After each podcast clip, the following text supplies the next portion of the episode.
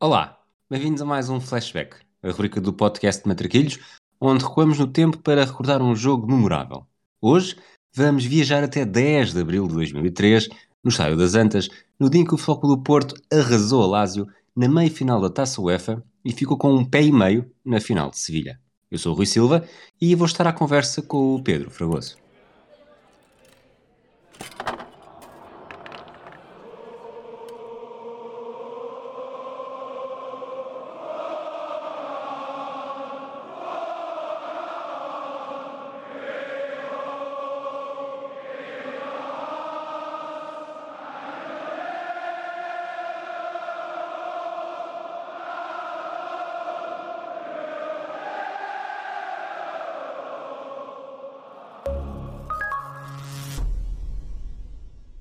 Fragoso.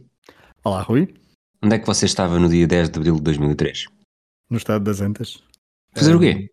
Olha, fui, estava, estava a passagem e disse: Olha, vou ver a bola. Vim vim ver a bola. E acabei por ver um, um dos melhores jogos que já vi ao vivo. Diz uma coisa, este jogo foi transmitido em direto? Não, pois não. Não. Pois, não tinha, tinha essa ideia, pois. A transmissão que nós vimos é da RTP Internacional. Acho que para a RTP Internacional eh, deu em direto, eh, porque havia sempre essa, essa questão. Aliás, acho que ainda continua hoje em dia a RTP Internacional a transmitir alguns jogos que passam depois na Sport TV ao mesmo tempo. Mas, mas não deu. Foi um, era uma uma altura ainda um pouco esquisita da, do futebol português. Tínhamos duas equipas da, portuguesas nas meias finais de uma competição da UEFA e esta competição, não- os direitos não eram comprados por cabeça. Acho que podemos eh, rapidamente dizer assim. E, eh, e, portanto, alguns jogos foram dando na RTP, eh, da caminhada do Porto, lembro-me. Um, principalmente aquele de, da Grécia, do Panathinaikos na Grécia, em que até foi passado para a RTP2 por causa da guerra no Iraque, acho que é mais ou menos por causa disso. E, um, e portanto, chegou aqui, houve alguns eh, desencontros a nível de eh, acordos para dar a transmissão do jogo e o jogo não teve transmissão em direto. Pois, eu nesta altura estava a treinar, portanto, mesmo que tivesse estado na televisão não teria visto, mas lembro-me de depois, já no final do treino, entrar no carro e aperceber-me da dimensão da coisa. Comecemos pelos habituais eh, BIs, não de Benfica Independente, mas de bilhete de identidade, neste caso.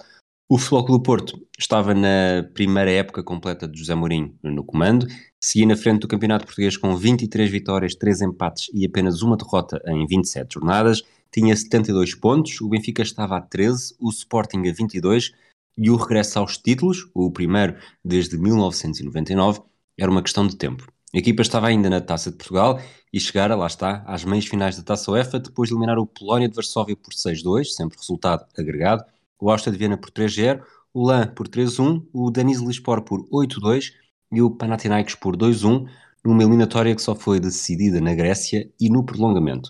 Vitor Bahia, Ricardo Carvalho, Jorge Costa, Costinha, Deco e Postiga tinham sido apostas de continuidade, mas havia sangue novo nas antas, com destaques para Paulo Ferreira, Nuno Valente, Maniche e Derlei a surgirem, lá está, numa primeira linha. Fragoso, alguma, tu falámos, neste caso tu e Miguel Lourenço Pereira, sobre este Futebol Clube do Porto de Mourinho num dos últimos Football of Fame que fizemos. Uh, tens alguma coisa a acre- Obviamente que há muito a acrescentar, mas uh, quais são os pontos essenciais a acrescentar? Eh, Sim, acho que após ouvirem este episódio podem, eh, se ainda não ouviram esse Football of Fame, mas também até para recuperar, e é uma boa contextualização, o audio documentário que fizeste, o X Special One, sobre ehm, a carreira do José Mourinho, principalmente os- a parte inicial desse, desse documentário que se centra na, na sua passagem pelo, pelo Futebol Clube do Porto, a destacar eh, a nível de, de reforço, mencionaste alguns, mas principalmente o facto do denominador comum ser o mercado nacional, porque todos os reforços vieram ehm, do mercado nacional e eram praticamente todos portugueses também, com exceção de, de Derlei e de Ancauscas, mas vinham eh, do futebol português. E Ancauscas vem da Real Sociedade na prática, mas tinha estado no Benfica na época anterior.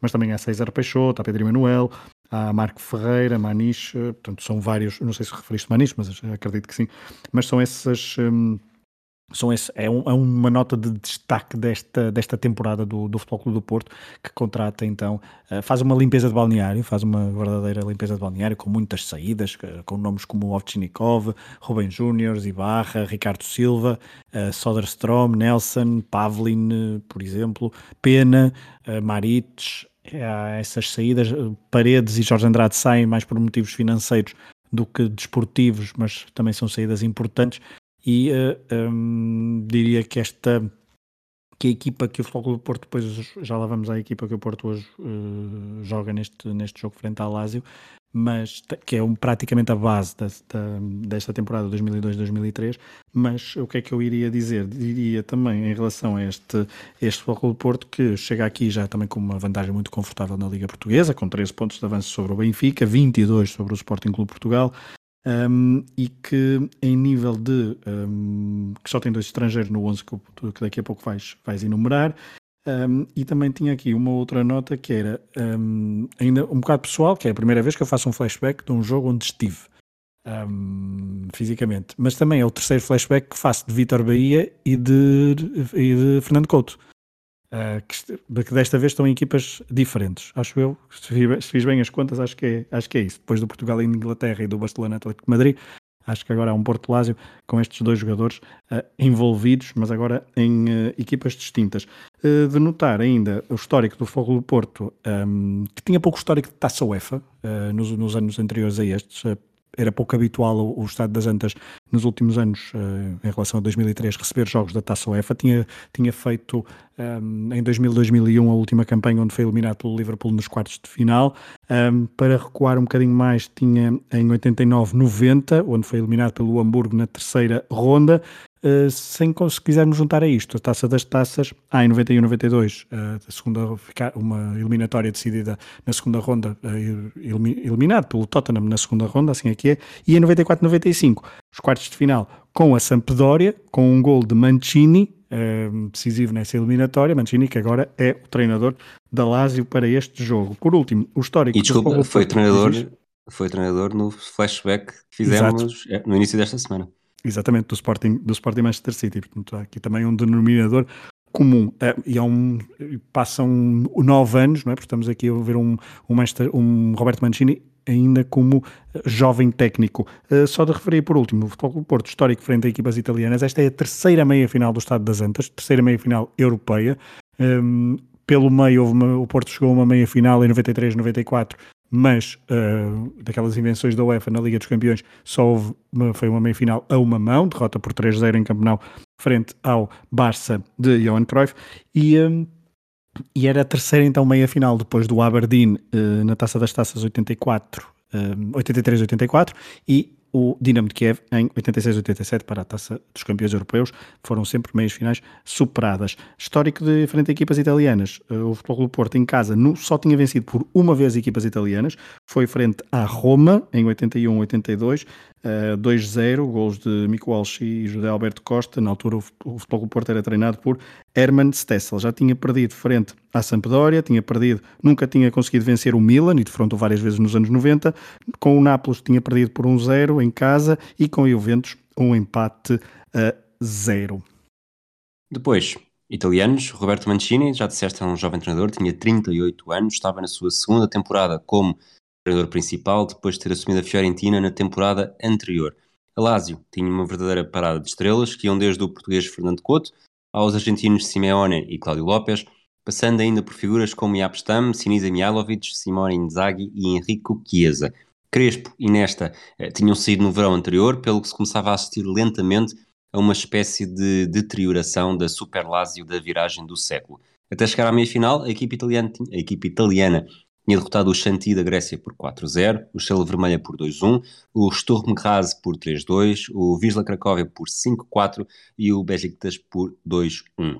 Um dado curioso é que se o Foco do Porto já tinha perdido uma vez em casa, com o Panathinaikos, a Lazio aproveitava sobretudo os jogos fora para resolver eliminatórias, com dois empates e três vitórias. Em casa tinha mais dificuldade, tinha um empate com o Wisla e uma derrota com o Sturm Graz. Jogar em Portugal dava sensações distintas. Em 97-98, na Taça UEFA, tinha vencido em Guimarães por 4-0, mas quando o adversário foi o Boa Vista, a situação foi muito diferente. Perdeu o jogo de eliminatória em 93 por 2-0 e apenas o jogo em 1977 por 1-0. A derrota de 77 foi mesmo a sexta consecutiva da equipa em seis jogos nas competições europeias como visitante. Entre 70 e 93, a Lazio fez nove jogos fora de casa e perdeu oito. Só conseguiu vencer o Lokomotiv Plovdiv da Bulgária, precisamente na ronda anterior ao duelo com o Boa Vista. Fragoso, mas apesar deste balanço, esta Lazio metia medo e era uma equipa italiana a jogar no Estádio das Antas, como disseste, nunca uma equipa italiana tinha saído derrotada do Estádio das Antas, e se hoje, aos olhos de 2022, nós olhamos para estas duas equipas e para estes 11, mas isso provavelmente falaremos um bocadinho mais à frente, e não é espanto nenhum que este Floco do Porto tenha conseguido aquilo que conseguiu, na altura uh, a tendência, era, a tendência o, o pensamento era bastante diferente. Claramente, vínhamos de uma, de uma época dourada da Série A dos anos 90 e a Lazio tinha acabado de uh, tinha acabado, quer dizer, tinha sido campeã há pouco tempo, em 99, 2000, uh, depois tinha ficado em terceiro lugar em 2000, 2001. É verdade que na época 2001, 2002 com Zaccheroni ficou em, 2000, em sexto lugar, mas mesmo nas competições europeias tinha tinha tido bons resultados, e principalmente nestas, eh, nestas eh, taça UEFAs ou taça das taças, quando tinham nestas tradições, eh, nestas eliminatórias, ou melhor, nestas competições com tradições de eliminatórias. Em 97, 98 foi à final, perdeu com o Inter a taça UEFA, em 98, 99 venceu a taça das taças, a última edição da taça das taças com a final em Birmingham frente ao Mallorca, em 99, 2000 chegou aos quartos de final pelo Valência. Em 2000, 2001 eh, ficou pela segunda fase de grupos, aquela também outra invenção da Liga dos Campeões, e em 2001, 2002 tinha sido eliminado na fase de grupos pelo eh, Nantes, Galatasaray e PSV. Isto também provando que uh, havia aqui uma, mas estava, já estava numa fase descendente, podemos agora analisar a frio, como tu disseste, mas na altura a sensação e do que eu me lembro foi quando, quando se partiu para o sorteio, Porto, Boa Vista, Lazio e Celtic. A Lazio, eu, eu até acho que já se sabia, eu creio que já se sabia quando se eliminou o Panathinaikos que o adversário poderia ser a Lazio. Mas quando se consumou a, a meia-final com Lazio, a sensação foi é um osso duríssimo de roer, talvez o mais difícil, mas e até socorrendo-me de, de, um livro de, de José Mourinho, em que ele diz que se, a certa altura diz que se o objetivo era, era vencer a competição, preferia a Lazio a dois jogos, porque num só jogo seria o adversário muito mais uh, duro do que, do que os restantes. Por isso uh, havia esta. Lá está, estávamos numa, numa época onde o futebol da Série A ainda tinha muito, muito peso e muita tradição, e jogar contra equipas italianas era, era bastante complicado. Aliás, é nesta, é nesta temporada que o Milan, que a final da Liga dos Campeões é um Milan e Juventus. Uh, só para termos... Com o Inter a chegar às meias finais também. Exatamente, com o Inter a chegar às meias finais. Não, não é propriamente um, um, uma época má comparado aos anos 90 do, da Série A. Ainda estamos, não digo no auge, mas ainda estamos com, com equipas italianas no topo do futebol europeu. Uma última nota para esta para esta Lazio, que estava em quarto na altura na Série A. É verdade que já estava a 12 pontos da Juventus, a 5 do Inter, mas apenas a 1 do Milan, que viria a ser campeão europeu. na taça tinha perdido a primeira mão da meia-final com a Roma, uh, depois não conseguiria chegar à final, é verdade. E, e, falaste de algumas saídas, falaste de Nesta, falaste de, de Hernan Crespo, também em relação aos anos anteriores, também já tinha perdido Salas, Darko Kovacevic, Poborski, Mendieta, Della Penha, ou seja, tendo em conta os reforços, e estes reforços de 2002 2003 são são um pouco sonantes, digamos assim. Bernardo Corradi, que depois não joga nas competições europeias, é talvez o, o maior nome ofensivo, uh, junto obviamente Chiesa. com Henrico Chiesa, sim, uh, Henrico Chiesa, mas é mais veterano. Um, ehm, mas Corradi, por exemplo, fica um pouco atrás. Juan Pablo Sorino passa pela Lazio, mas já não está nesta altura porque tinha sido emprestado ao Barcelona. Máximo Oda é um lateral que vem do, do Elas Verona um, e depois não há muitos mais reforços, ou seja, havia problemas financeiros, é verdade, estávamos uh, numa, numa altura de crise uh, um pouco a bater à porta do, também dos clubes italianos e eu, a, a, renovação da Lazio não foi assim tão, tão sonante a nível de reforços. Voltemos então para o 11, uh, Futebol Clube do Porto, Vitor Bahia na baliza, Paulo Ferreira, Ricardo Carvalho, Jorge Costa e Nuno Valente, o, aqui escrevi o habitual triângulo no meio campo com Costinha, Mani e Chideco, mas na verdade tinha um reforço chamado Alenitchev e depois uh, Derley e Postiga. É basicamente o, a espinha dorsal da temporada seguinte também, sai Postiga e entra McCarthy. Uma pergunta, primeira pergunta para lançar algum barulho. Uh, este Porto é mais forte do que o 2003-2004?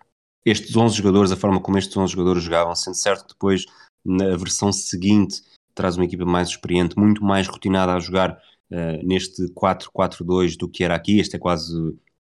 Este 4-4-2 não foi o batismo, o verdadeiro batismo, mas foi o batismo de fogo deste, deste sistema.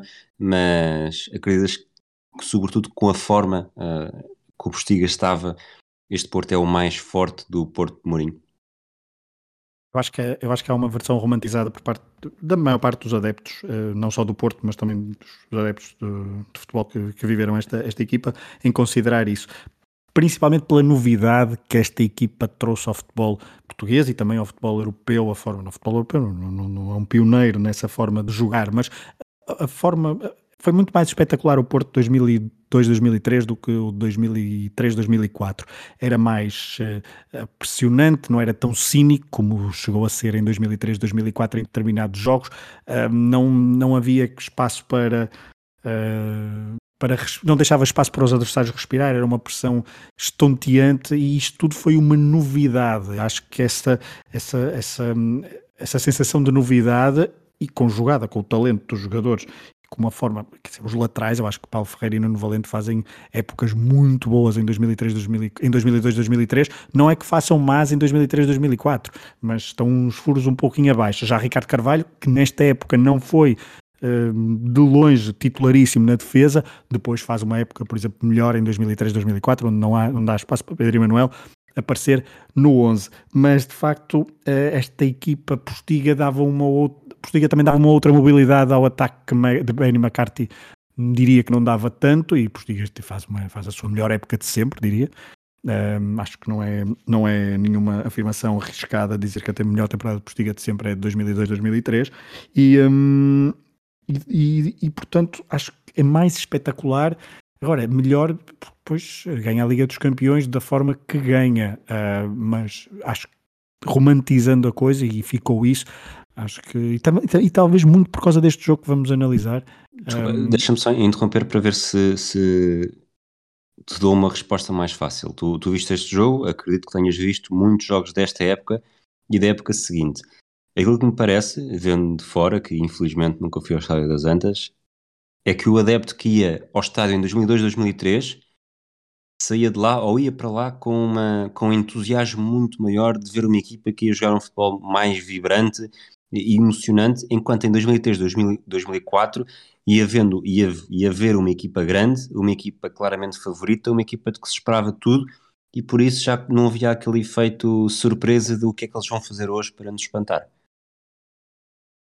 Claramente. Aliás, eu costumo dizer que a época de 2003-2004, na condição de adepto de estádio, é uma época super tranquila porque sabíamos que a certa altura o jogo, o jogo ficaria resolvido e num lance qualquer não haveria grande perigo. Aliás, as eliminatórias frente, a, frente ao Mónaco, frente ao, ao Lyon, por exemplo, acho que o jogo com o Lyon é o jogo mais exemplificativo disso. Foi um jogo super tranquilo. Estávamos a falar de uns quartos de final frente a uma equipa com muita qualidade naquela altura no futebol europeu. E, e essa época, de facto, é, é, mais tranquila é essa sensação de superioridade em relação a todos os outros adversários, inclusivamente europeus.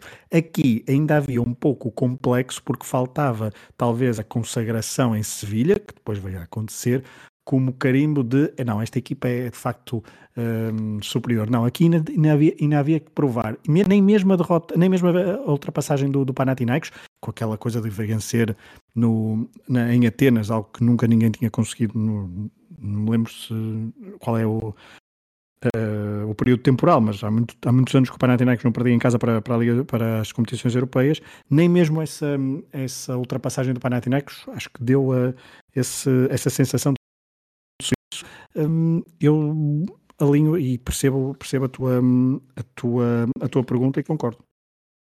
E mais não, mais não seja, uh, o, equipamento também era muito mais bonito do que o de 2003, Sim, 2004, é mas tu és, eh, como tens provado todos os dias no Tocha Olímpica, és mais especialista em assuntos estéticos. Do outro lado, a Lazio jogava com Peruzzi na baliza, uma defesa com Pancaro, Fernando Couto, Mihailovic e Favali, meio campo César, Simeone, Fiore e Stankovic e no ataque Cláudio Lopes e Chiesa.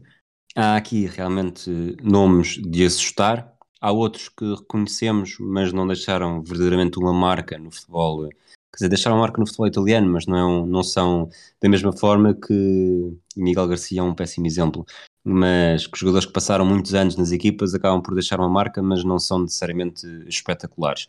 Portanto, notava-se também aqui essa transição da Lazio, sobretudo comparada com, lá está, da viragem do milénio. Claramente, e acho que dois, dois nomes são, são óbvios nessa, nessa tua ideia, que é Panker e Favali. Para mim, eu sempre os confundi. Um, um é lateral esquerdo. E mesmo, e mesmo César, não é? E mesmo César, sim. César também é um jogador que passa completamente ao lado do radar, mas que ainda hoje pertence à estrutura do futebol da Lazio. Mas este, em relação a este 11 da, da Lazio, há, há, várias notas. Uma delas é que a média de idades é 30 anos e 45, portanto estamos a falar de, de, de uma equipa envelhecida, eh, comparada então com o futebol do Porto. Puxaste esse tema, eu fiz, fiz uma comparação ao meio do jogo, tinha essa nota mais, mais para a frente, mas a Lazio tinha, no total acumulado, mais 37 anos em campo do que o Futebol Clube do Porto. Que. Que é a minha idade, basicamente.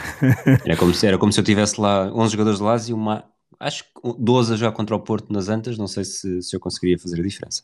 Hum, não sei, tá, acho que Quer dizer, a Lazio até tinha bons pés esquerdos nesta, nesta equipa, uh, mas mais um nunca, certamente não desdenharia Roberto Mancini. Mas em relação a esta, esta Lazio, ainda há muitos jogadores que foram campeões. Uh, portanto, o Lazio é campeão em 99-2000. Temos uh, Pâncaro como campeão, Mihailovic, Couto, uh, Favali, Simeone, Stankovic e são estes exatamente os que são campeões, porque depois Peruzzi não é campeão, vem na temporada seguinte, uh, César um, vem em 2001 e uh, Fiore vem também em 2001 e também falta obviamente os homens da frente, Cláudio Lopes que vem em 2000 e Chiesa que tinha chegado nesta mesma época. Chiesa, perdão, Cláudio Lopes que era uma das, acho eu que era a grande preocupação da equipa do Futebol do Porto e dos adeptos na altura e, e também do José Mourinho, porque Cláudio Lopes já tinha eliminado uma equipa do José Mourinho nas competições europeias com um hat-trick do Valência ao, ao Barcelona para chegar à, na altura à final da Liga dos Campeões e porque havia aquele trauma e acho que até uma estatística que eu apanhei agora, mas que eu apanhei um, alguns, que não tenho aqui agora concreta, mas acho que Cláudio Lopes, um, José Mourinho, ao serviço do Barcelona, claro, enquanto treinador adjunto de, de Vangal, nunca tinha conseguido vencer um jogo em que Cláudio Lopes tivesse jogado. Uh, e havia esse vamos chamar epíteto, ou esta, esta ameaça e que depois até, até se revela certeira, em como Cláudio Lopes era a grande arma ofensiva da equipa da Lazio. Diz-me uma coisa, neste jogo ou nesta altura, Cláudio Lopes era o Derlei da Lazio ou o Derlei era o Cláudio Lopes do Futebol do Porto?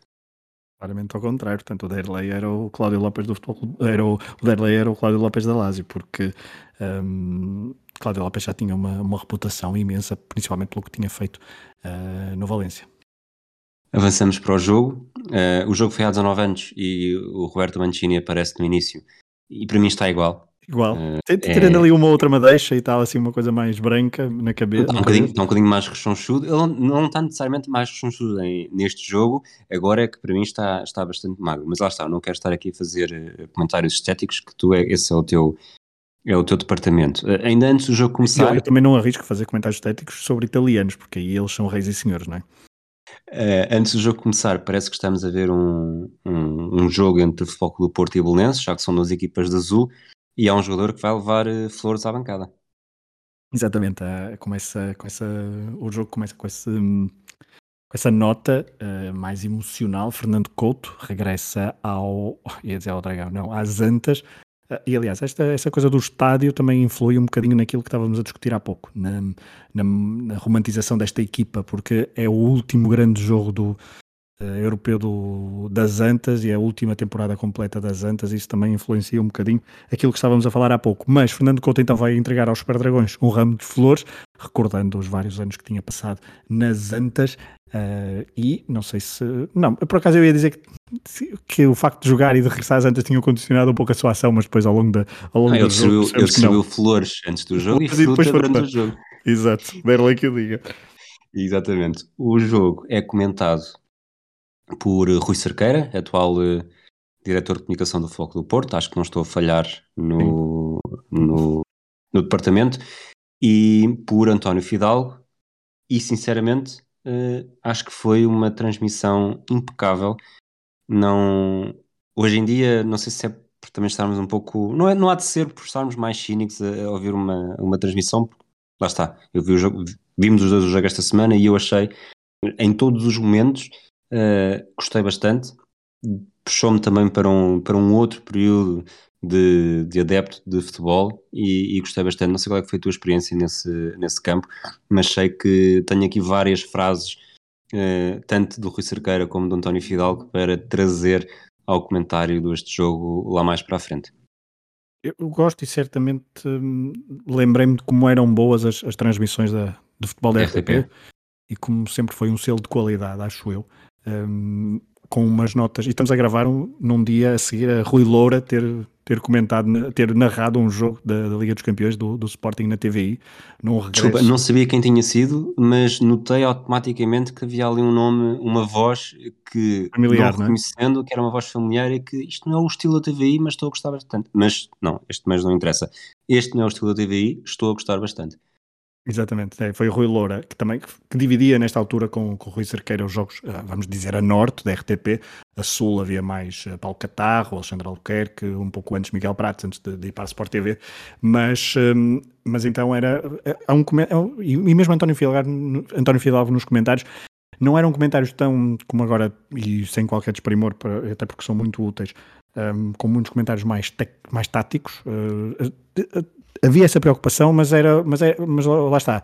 Não, são datados, mas eh, nós reconhecemos perfeitamente que era aquela imagem de marca, ou seja, foi um comentário, foi um, um narrador e um comentador exemplares daquela, daquela altura em que nós víamos futebol e daquele futebol e eram com um selo de qualidade mesmo muito elevado e acho que não com, pronto, com algumas tiradas engraçadas como certamente que depois vais recordar uh, e eu, eu sempre gostei muito de, de, desta dupla enquanto comentador, principalmente enquanto com, com, com o Fidalgo, que tem sempre uma visão. Ele também foi jogador, guarda-redes, e, e, tem comentários curiosos em relação a Peruzzi também. Hum, vamos então começar o jogo e saberás melhor do que ninguém, num jogo com muita chuva, uh, não, tava, não estarias à espera, ou os adeptos do Porto não quereriam, um balde de água tão cedo. É verdade. Não, e deixa-me dizer-te que dos jogos que eu fui da, da taça, esta edição da Taça UEFA um, em casa, na, no Estado das Antas, não foi mesmo assim o jogo onde eu apanhei mais chuva. Com o Áustria de Viena fiquei ainda mais encharcado. Uh, mas aí tinha sido mais no pico do, do inverno, mais perto dos meses mais chuvosos. Aqui já estávamos em abril, águas mil, também é verdade. E tinha sido poucos, poucos dias depois, uh, poucas semanas depois do célebre jogo Portugal-Brasil, da estreia de Deco um, na seleção portuguesa. Só uma nota ainda em relação à equipa da Lazio, que havia a lesão de Stam, ele que era um indiscutível nesta, nesta equipa, e uh, Corradi, como tinha dito há pouco, não estava inscrito. Em relação ao balde de água fria, o jogo, de facto, um, começa sem grande, vou dizer, sem grandes registros uh, significativos, o Porto a tentar empurrar um bocadinho a Lazio para trás, mas depois surge o tal, tal gol da Lazio, que é um adormecimento da defesa portista, com uma, um lançamento, Paulo Ferreira fora de posição, Jorge Costa a tentar compensar Paulo Ferreira à direita e, uh, e depois Ricardo Carvalho uh, a falhar após o cruzamento de Favali, porque apareceu então Cláudio Lopes sozinho a rematar de pé esquerdo de forma de primeira, sem qualquer hipótese para Vitor Bahia, duas notas em relação a este golo. Primeiro é que ao, ao conhecida história que Ricardo Carvalho era o, conhecido como o Soneca e que Jorge Costa nos, nos primeiros minutos do, do, dos encontros tinha sempre de dar dois ou três berros a Ricardo Carvalho que nunca entrava suficientemente uh, concentrado e aqui neste jogo claramente estava a dormir no pedaço no primeiro golo e Cláudio Lopes fez o que quis e pareceu completamente sozinho. A segunda é que eu lembro perfeitamente de ver este, de ver este golo e pensar ok, isto vai ser mesmo muito complicado, já sofremos um golo fora de uma equipa italiana, eles vão se pôr todos lá atrás e agora isto vai ser mesmo muito complicado. Eles vão se pôr todos lá atrás e isto vai ser muito complicado. Vou pegar nessa frase e vou, vou invertê-la. O Futebol Clube do Porto pôs os italianos todos lá atrás e deixou-lhes a tarefa muito complicada. Sim, porque isso foi o melhor que aconteceu ao Porto.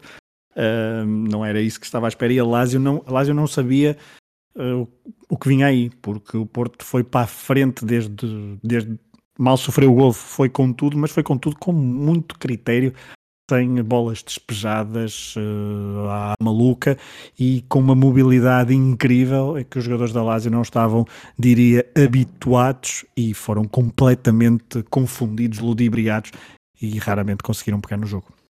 aos 9 minutos, portanto 3 minutos depois, uh, Derlei na esquerda, uh, assistido por Ainichev, remata, faz um remate cruzado, a bola passa não necessariamente pouco ao lado do poste, mas é, é ao lado o suficiente para parecer que o Postiga, uh, provavelmente se tivesse atacado, não que tenha culpa, mas é aqueles lances que está um jogador ao segundo poste em que se soubesse, já se previsse exatamente, se fosse omnisciente e se tivesse corrido mais, poderia ter desviado, é esse tipo de jogadas.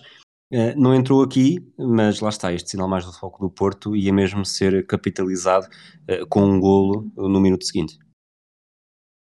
E é uma nota que, nós, que eu também já tinha dado no, no episódio do, do Football of Fame. Este Futebol do Porto 2002-2003 também é conhecido pelas suas remontadas, pelas suas recuperações e reviravoltas no marcador. Este foi o décimo jogo em que o Futebol do Porto começou a perder e virou o resultado. Eh, ao longo da época foram 13. Um, e, e, portanto, a equipa, os adeptos no estádio e a equipa, acredito eu, também sentia que bastava o sofrer o gol não era minimamente preocupante, nem no próprio jogo, como se percebe ao longo da estatística que eu dei ao longo da temporada, nem na própria eliminatória, como, como, como se tinha passado no, na eliminatória anterior nos quartos de final frente ao Panathinaikos.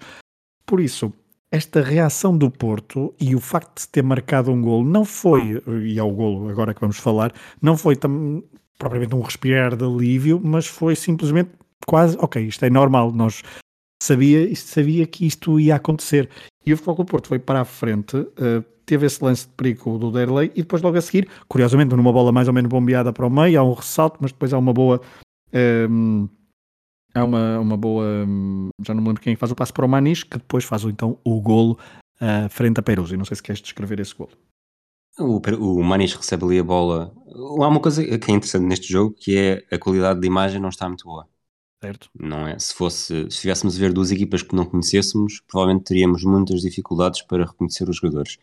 Ainda assim, eu acho que há jogadores que acharam aquilo uma marca tão grande que logo nos primeiros, isto notei nos primeiros segundos do jogo, quando o Deco toca na bola, tu não é. precisas, é. pode, a imagem pode estar pixelizada quase ao máximo, tu percebes que é o Deco. E a Exato. mesma coisa com o Maniche, esta jogada quando ele recebe a entrada da área, uh, a forma como é, Como ele se prepara para o remate, não é? Exato, é exatamente igual ao lance do quando marca os Países Baixos na meia final em Alvalade dois anos, um ano e Isso. uns meses Aquele, depois. Aqueles toquezinhos, aquele baixar, é tão dele. Exato, e só que o Peruzzi, o Maniche remata bem, remata colocado, mas, mas Peruzzi parece-me que está demasiado adiantado e, e, a bola nem, nem sobe assim não, tanto, ele ainda toca é... na bola, mas uh, aqui o Peruzzi fez jus ao seu radical.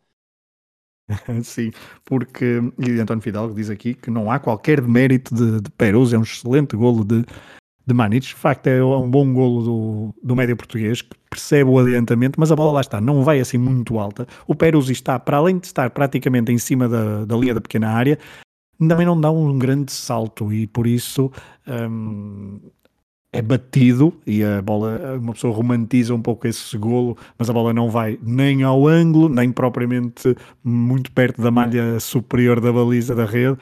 Uh, mas é um, é um belíssimo golo, mas e coroa então esta reação do Porto que não se deixou amedrontar frente ao Malásia, com o estatuto que tinha, mas mal, mal, mal sofreu o golo, foi para cima deles, com um critério muito interessante a nível ofensivo e isso foi logo coroado, mas era também a imagem de marca do Futebol do Porto. E depois mal marcou o gol, foi novamente para cima deles e cinco minutos depois temos novo gol, uh, anulado a Derlei por posição irregular. Uh, na transmissão eles dizem que a repetição não, parece que não é, eu sinceramente parece-me que é, até porque na é repetição não, não demonstra, não mostra o momento em que há o passe. Exatamente. É um momento anterior. Ao momento do passe na paragem, percebes claramente que está fora do jogo. É, e a ver este jogo em 2022, percebemos também que o vídeo-árbitro veio deixar a expressão não podemos falar em gol anulado porque o árbitro Exato. já tinha apitado eh, em vias de extinção. Claramente, ainda vai aparecendo um ou outro um, um outro lance desses, mas e, outra coisa por causa do VAR, é curioso que estás a falar disso, que é a atitude dos fiscais de linha, que levantavam imediatamente a bandeirola e agora uma pessoa, às vezes, eles nem, nem mesmo em jogadas de perigo eles contemporizam bastante, mas antigamente aquilo houve lances que nem, nem deixava haver perigo, os, os fiscais de linha eram, tinham molas nos braços. E agora já se perdeu um pouco esse, esse levantar repentino da bandeirola. Eu, apesar disso, deixa-me dizer que sou, sou mais esta escola antiga do que a escola, do que a escola atual, porque é uma tortura para um avançado, a não ser que seja daqueles lances em que é, há perigo iminente de golo e como tal até é recomendado que deixe, que deixe jogar. Agora, numa, num lance, sobretudo, uh, extremo que jogava a Inzaghi na linha de fora de jogo, uh, de estar a correr 40 metros e só quando chega a bola é que o árbitro apita, o árbitro, o árbitro assistente levanta a bandeirola, é um bocado de tortura e desnecessário. Mas avançando, e antes de, de, falarmos de outro lance qualquer, quer dizer, isto na verdade é um lance, mas é, interessa-me mais o comentário. Fregoso, falámos das idades dos jogadores da Lazio e do Foco do Porto há pouco. Uh, Recorda-me lá que idade é que tens? Uh, uh, 33 e meio. Pronto. Há aqui um, um, momento em que o António Fidalgo sobre o Peruzzi diz uh, 33 anos, mas muito rápido. Faz-nos sentir velhos. Eu já, sei, eu já passei os 33, não é? Mas... Pois, mas eu estou lá. E, um, e às vezes a correr não me sinto assim. e não me sinto muito rápido, mas depois vejo que o Peruzzi nesta altura já tinha 33. Bom, não, não Como é que tu olhavas para o Peruzzi nesta altura e agora te percebes que tens exatamente a mesma idade? Olha, por um lado, eu sinto que este jogo está tão lá atrás que acho, pá, mas e que eu era tão mais velho naquela altura, porque eu lembro-me perfeitamente do jogo, portanto eu digo, ah, pá, ainda passou, ainda sou, ainda sou novo, só agora é que cheguei à idade do Peruzzi. Por outro lado, bom, bate aquela nostalgia e é, não, era mesmo um miúdo e já tenho 33, enfim. Bahia não, 33, Mialovic 34, todos os outros, uh, Fernando Couto 33 também, todos os outros eram mais novos do que tu. Estás a ver, portanto. Enfim. Mas estás muito mais, tu estás muito, muito mais bem conservado. Muito obrigado. Simeone também tinha 33, acho eu, ou 32. Um, portanto, Simeone é 32, segundo okay. a idade que aparece na Futbalia, uh, 32. Ok, ok, 32. Irei fazer 33 nesse ano, portanto, mas eu estou muito mais. Sim, claramente, à beira do Perus, então tenho aqui um ar muito mais jovem do que ele. Avançando, ah, aos 20 minutos começa a ouvir-se a chuva a cair numa espécie de toldo que estaria, que estaria perto da, do, do André Fidalgo do, ou de um microfone. Não sei exatamente que som é que é, mas é aquele, aquele som típico de, de gotas de água a cair. E curiosamente não há repórter de pista, que é uma coisa também um, pouco habitual hoje em dia, não é? A RTP devia estar com os recursos. Com os, não, por acaso, nesta altura, o, o Celtic Porto deve ter dado. O Celtic Boa Vista deve ter dado na, numa Sport TV. Oh, na Sport TV, na altura, acho que ainda não havia duas. Exato. Porque duvido que a RTP tivesse dado, tivesse dado esse jogo. Mas aos 22, a Lazio volta a aproximar-se da baliza. E aqui, tu que és muito mais uh, especialista na geografia da cidade invicta, eh, parece-me que o Stankovic remata para a Ariosa.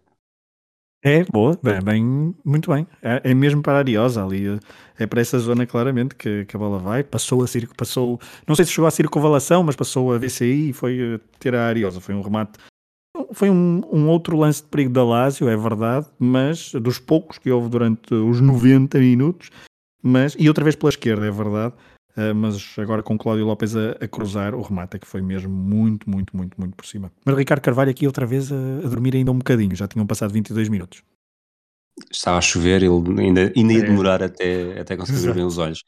25 minutos, o Postiga ganha espaço na área pelo lado direito e acho que o Postiga é muito marcado pelo que foi nos, nos últimos anos da sua carreira e aqui últimos anos é últimos anos ainda antes de ter ido jogar para a Índia mas neste período, e como tu disseste que esta era capaz de ter sido a melhor época, e este jogo foi um, foi um excelente manual de, de observação das características que ele tinha, ele era muito, de certa forma, era também um, um 10 uh, eh, tecnicamente, porque no espaço curto. O Adriano gostou muito agora do que tu disseste, mas desculpa.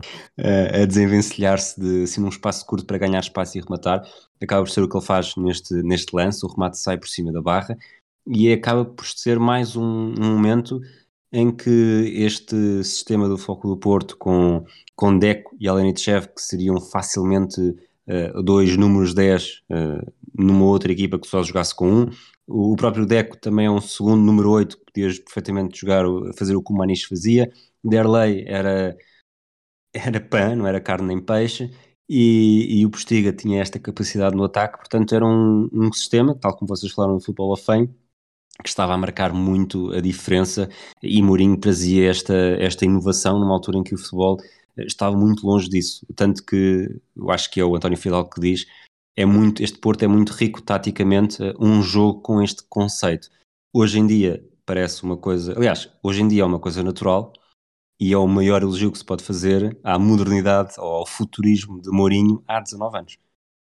Claramente, até porque Deco, Alenichev e Maniche e Derlei e Postiga, vamos dizer que só, eu acho que só Costinha pisava uh, sempre quase os mesmos as mesmas zonas do, do relevado, porque depois os outros cinco uh, andavam sempre em zonas diferentes, não tinham uma posição muito fixa, e isso baralhou completamente os médios da, da Lazio, Simeone andou completamente perdido, Fiore Uh, também não sabia para onde é que havia, quem é que havia de marcar, César a mesma coisa, os centrais bastante lentos para controlar Derlei e para controlar Postiga, os laterais também não sei saber se haviam de, um, de, esperar por Paulo Ferreira por Nuno Valente ou se haviam de, de ajudar no meio, portanto era, foi, era a defesa da Lazio e os jogadores da Lazio ficaram completamente confundidos uh, pelas movimentações do, do Futebol Clube do Porto.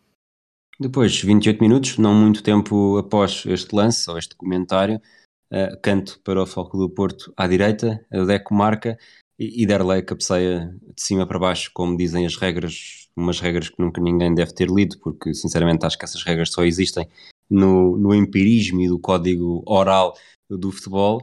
E, e Derlei faz esse gol confirma a reviravolta e de repente, uh, cerca de pouco mais de 20 minutos depois do gol inaugural da Lazio, há um, uma noção de confiança e uma noção de que este foco do Porto vai ser areia a mais para a caminhoneta da Lazio.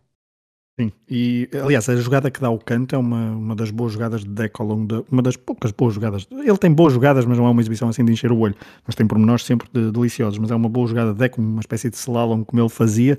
Um, e pela direita conseguiu arrancar um cruzamento, a bola bateu num jogador e o Peruzzi foi obrigado a defender para canto junto ao poste esquerdo e, faz, e marca o canto. E eu quero tentar aqui lançar um, um repto aos nossos ouvintes, que é este gol é de Derlei, mas é Jorge Costa que a mete lá dentro. Eu, um... Ah, é, pois, com a qualidade da imagem uh, fica difícil para mim, mas a bola faz ali um... Faz, faz ali um, um, faz um desvio esquisito, e é esse desvio que até trai o jogador, que eu acho que é o César, que está no segundo poste, parado, que nem tem tempo de reação, porque se virmos a trajetória da bola da cabeça do Derley, ela iria muito mais próxima do posto do que o que foi.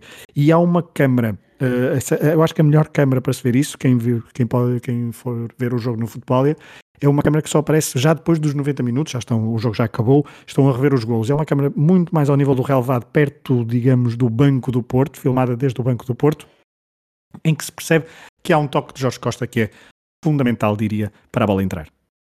Portanto, Jorge Costa foi o Tony Adams de 2003. Exatamente, cá estou eu mais uma vez para num jogo do flashback, um jogo com polémica para determinar uh, marcadores de golos, mas sim, mas eu parece-me, eu se pudesse rever uh, Mr. Chip português. Exatamente, Mr. Chip, portanto, Derley não bisou e, olha, e se calhar não foi o melhor marcador da Taça UEFA, porque Acho terminou empatava com, com o Larsen. Com, empatou com o Larsen, assim. Empatou. Ele assim está empatado, portanto ficaria Larsen como melhor marcador da UEFA 2002-2003.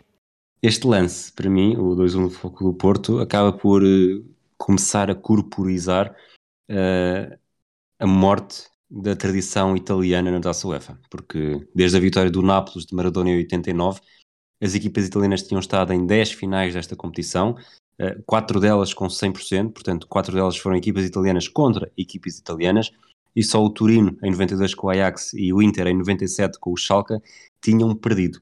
Eh, por outro lado, ao mesmo tempo, era já estava claramente já numa fase descendente, porque desde o Parma em 99 que uma equipa italiana não atingia a final. Eh, no ano anterior, Milan e Inter tinham ficado nas meias em 2002.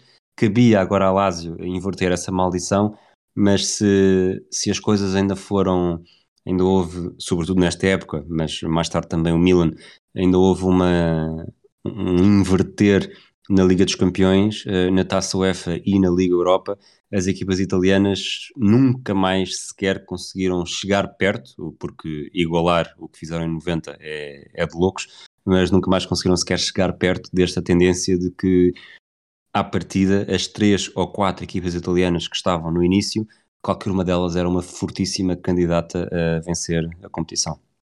Claro, isso também tem um, um bocadinho responsabilidade, obviamente, do alargamento da, da Liga dos Campeões, claro, uh, mas, uh, mas concordo uh, com, com, com, essa análise e foi de facto uma.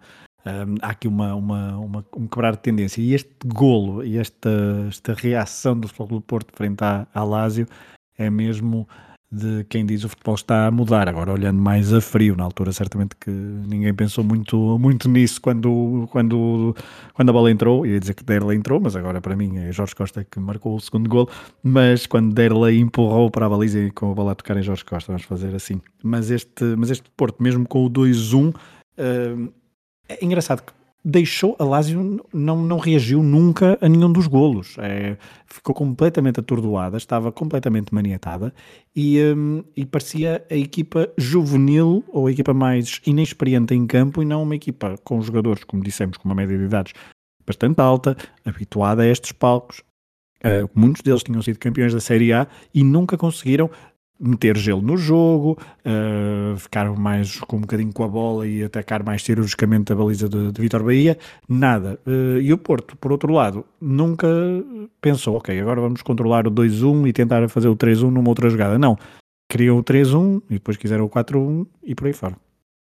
É interessante porque eu acho que esta Lazio está, foi nesta, neste jogo, pelo menos, uma equipa atada, porque jogava naquele, vamos chamar-lhe 4-4-2, em que havia, sobretudo comparando com o Futebol do Porto, não havia qualquer liberdade de movimentos e apostaria muito, na teoria, na, nos movimentos de Cláudio Lopes, que, sobretudo ao nível, aquele Valência do final dos anos 90, era impressionante a forma como ele conseguia desequilibrar, uh, como se, agora se diz, a atacar a profundidade.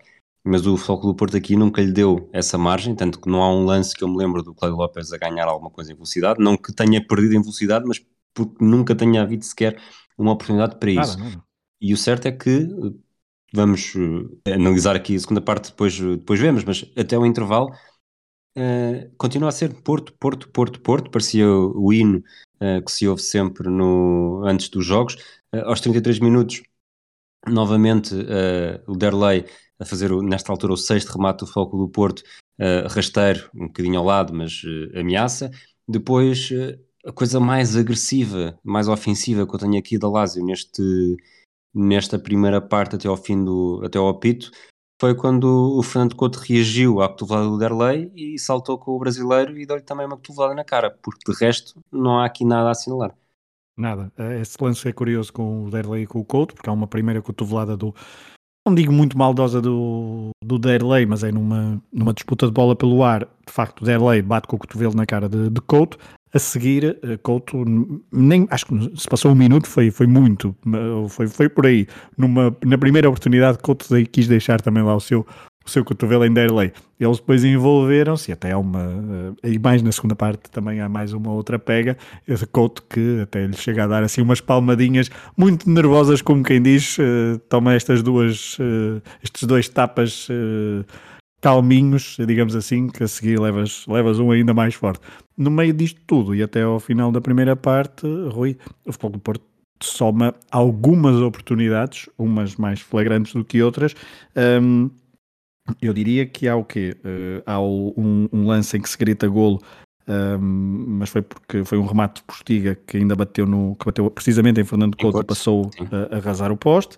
Depois há um deco, há uma jogada ao minuto na sequência desse canto uh, originado pelo toque de Couto, o deco faz um cruzamento pela esquerda um, é um cruzamento incrível, mas o Jorge Costa cabeceia por cima, já na pequena área, quando o Costa... Jorge Costa é marcado por Costinha, ainda por cima. Exatamente, tinha o Costinha atrás em melhor posição e até... Costinha marcou muito melhor o Jorge Costa neste lance do que, do que Caristeias em 2004. Ah, ok, também é bem, também é bem visto. E Peruzzi, certamente.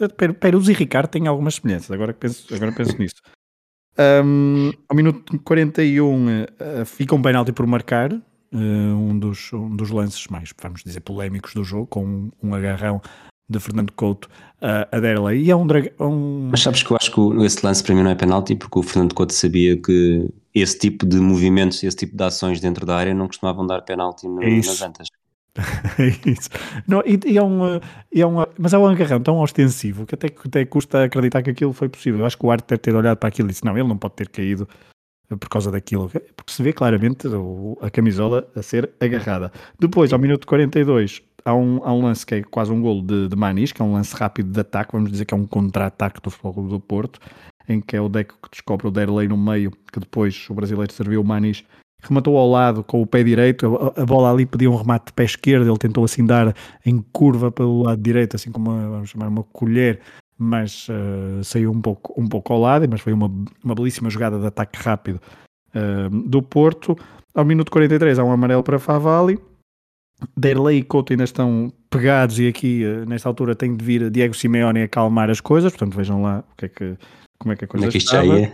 Exatamente. E aos, ao minuto 45 há um, um novo excelente oportunidade, talvez a melhor oportunidade do Fogo Porto na, na, na, primeira parte, tirando os golos, que é Postiga, que depois de um canto, vamos dizer, estudado, uh, atrasou muito o deck do lado direito para Paulo Ferreira. Paulo Ferreira pôs a bola bem no segundo poste, um, quase uma bola bombeada. Jorge Costa depois colocou a bola no meio e na pequena área, praticamente, Postiga rematou à figura que e Peruzzi defendeu praticamente por instinto.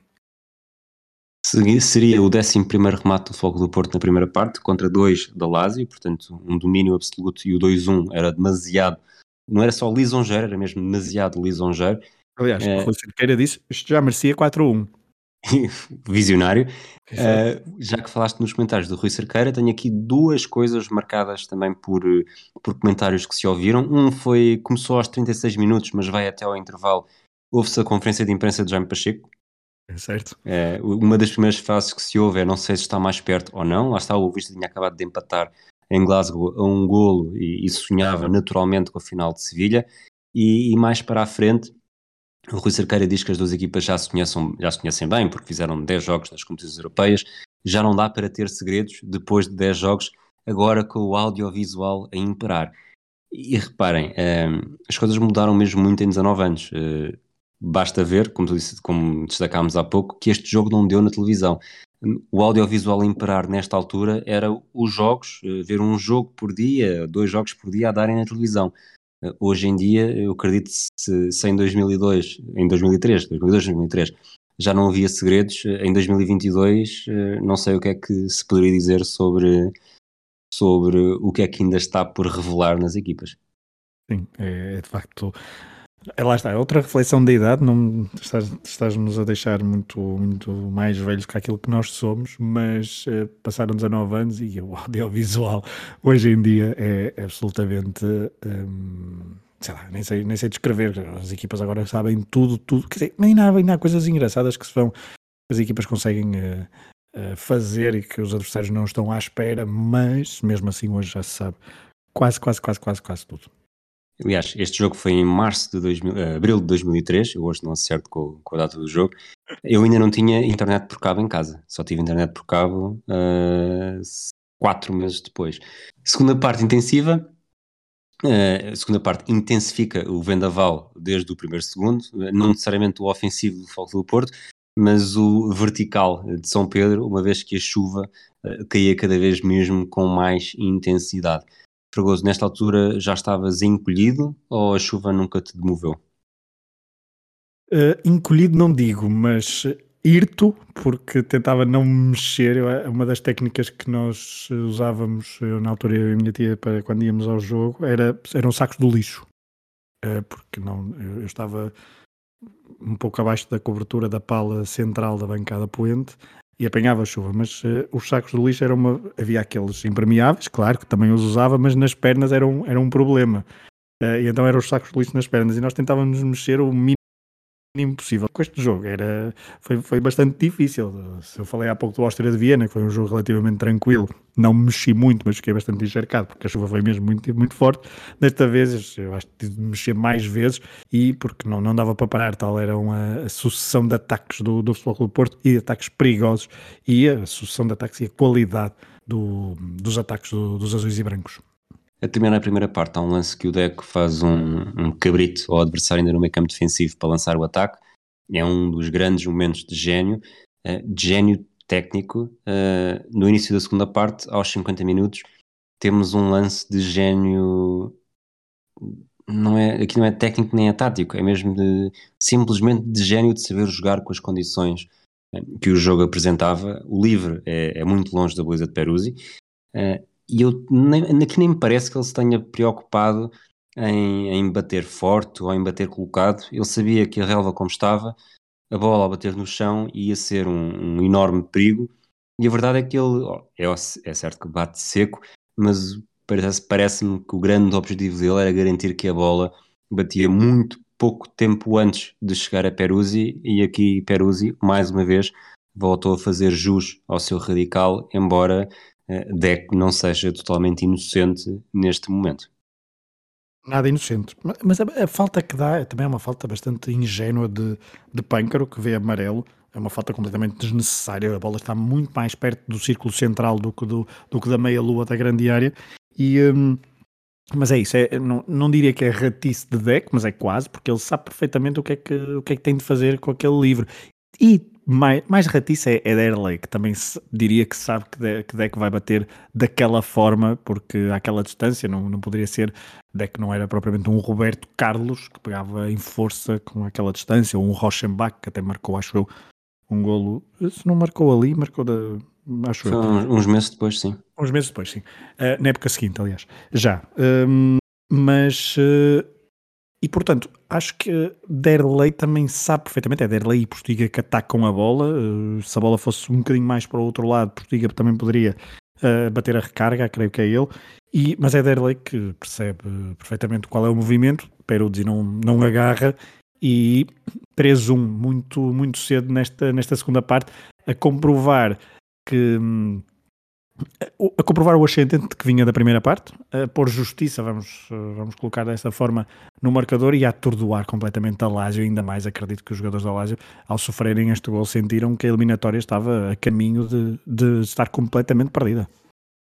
Deco, uh, tem estes dois momentos, lá está, de, de genialidade, e o Rui Cerqueira diz, e com razão, tal como tu também já tinhas notado, Deco sem estar a fazer um jogo de encher o olho. Eh, portanto, mais uma vez demonstra se isto é um jogo sem encher o olho, quando ele fazia um jogo de encher o olho, era de facto um, um predestinado para o futebol e um dos melhores jogadores que passaram pelo campeonato português sem fazer grande favor a ninguém. Nesta altura, Marco Ferreira e Tiago uh, saem para aquecimento, para mim é impressionante o que é que este Futebol do Porto fazia e se se o 11 para mim é um 11 que não me espantaria, olhando apenas para os jogadores, que pudesse lutar por uma Liga dos Campeões em, diria até em qualquer ano e não apenas num ano com sorte, olhando para o banco, é um banco que, que não me espantaria que fosse o Foco do Porto de Otávio Machado, em que daria muito pouco. Eu não sei se, se concordas que este é, é sobretudo o Foco do Porto numa era, numa fase de Mourinho como treinador, em que cada jogador era potenciado muito mais do que aquilo que valeria no, no treinador médio uh, do futebol. Sim, é, claramente. Mourinho pegava em. Não, eu vou, vou exagerar, mas uh, não, é, não é pegar em mancos e fazer deles craques, mas vocês percebem a ideia.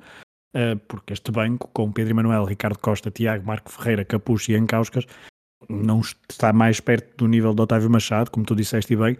Vamos dizer Fernando Santos, vá? Uh, se não quisermos ser tão mauzinhos, porque Otávio Machado de facto não, é, não merece também entrar aqui. Há jogadores que não merecem esse, esse rótulo, mas, uh, do que, mas lá está, mas eram jogadores que quando entravam sabiam perfeitamente o que é que, o que, é que iam fazer. Capuz, que até foi muitas vezes titular nesta, nesta equipa em 2002 2003, garantia outras coisas, também tinha a sua genialidade, estava já numa fase mais descendente da carreira, ele que tem Uh, boas épocas, principalmente diria 2000, 2001, salvo erro, acho que é uma, uma grande época de, de capuz na, nas Antas, mas acho que de facto é um banco que, uh, não, olhando agora, não, e mesmo na altura, não sei se não sei se na altura os adeptos achavam que Tiago era um craque, Marco Ferreira era a última, era o, o novo grande extremo, o novo grande Overmars da direita, e Ancauskas, sei lá, também um, um grande ponta de lança europeu. Até porque nesta altura Paulo Ferreira, Nuno Valente e mesmo Maniche não estavam necessariamente muito longe desse, desse rótulo. Se a história tivesse sido um bocadinho diferente, hoje estaríamos a olhar aqui para esses jogadores como, como é que Mourinho fez deles jogadores. Para mim a diferença é que esses três tinham o mesmo potencial eh, para mais e enquanto Marco Ferreira e Tiago conseguiram, eu não vou dizer que eles conseguiram enganar, porque mesmo nesta época no Foco do Porto, mesmo que cumprissem, nunca cumpriram para além daquilo que, que seria normal, do, nunca cumpriram com superação. Cumpriram, mas não foi, não foi assim um, um espetáculo de todo o tamanho. É isso, é isso. E, hum, e, mesmo, e mesmo Paulo Ferreira, o, o Porto depois também havia Mário Silva à esquerda. Eh, o Porto nesta época e na, na, seguinte, na seguinte não tanto, mas nesta época beneficiou de não ter praticamente lesões. Uh, lesões daquelas complicadas. Na época seguinte tem a lesão de Derlei, que depois é, super, é compensada com a chegada de, de Carlos Alberto mas uh, não ter lesões também foi muito importante ao longo da época para o Futebol Clube do Porto, porque José Mourinho, nos momentos decisivos, tinha sempre o seu melhor 11 e isso notou-se nestes jogos. Por esta altura também, uh, mais uma frase do Rui Cerqueira que eu achei, neste caso, muito pouco visionária, em que ele diz: Sinisa Mihailovic já não é o jogador perigoso que marcava os cantos. Acho, acho que isto é numa altura que ele marca um canto à esquerda. Uh, este jogo foi a 10 de abril de 2003 eu tinha mais ou menos este, esta eliminatória na cabeça, não esta do Porto Lásio, mas a do Benfica Lásio na época seguinte. A 13 de agosto faz um, um golão contra o Benfica na terceira pré-eliminatória da Liga dos Campeões. Na altura, eh, o jogo é em Roma, a Lásio faz, faz o 3-1, salvo erro, aos 80 minutos, e é com o livro do Mialovic que, que quer levantar qualquer estádio e eh, que prova porque é que ele era eh, um dos melhores de sempre.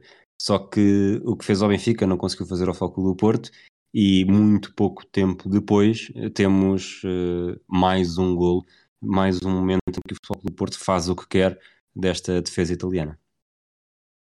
Minu, uh, segundos ou minu, instantes antes de Helder Postiga sair, porque Marco Ferreira já está prontíssimo para entrar e, e ia entrar para o lugar de Postiga, como se percebeu, uh, logo a seguir, e era a substituição, vamos dizer, natural um, tendo em conta o estilo de jogo do, do Futebol Clube do Porto e o resultado que estava 3-1, José Mourinho quereria certamente refrescar o ataque e com a, sua, com a mobilidade de, de, Marco Ferreira.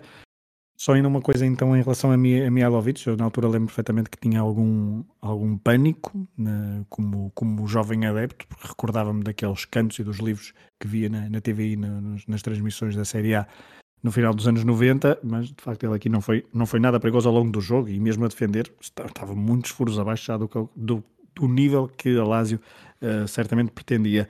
O golo, aos 56, ao minuto 56, o golo de Postiga, nasce de um pontapé de baliza uh, de Vitor Bahia e depois é Derlei que ganha de cabeça, Postiga faz um trabalho incrível um, a combinar com Alenichev, o russo descobriu muito bem com uma diagonal a rasgar a defesa da Lazio, Elder Postiga, descaído para a direita, uh, um remate incrível, acho que é o gol mais bonito da, da noite.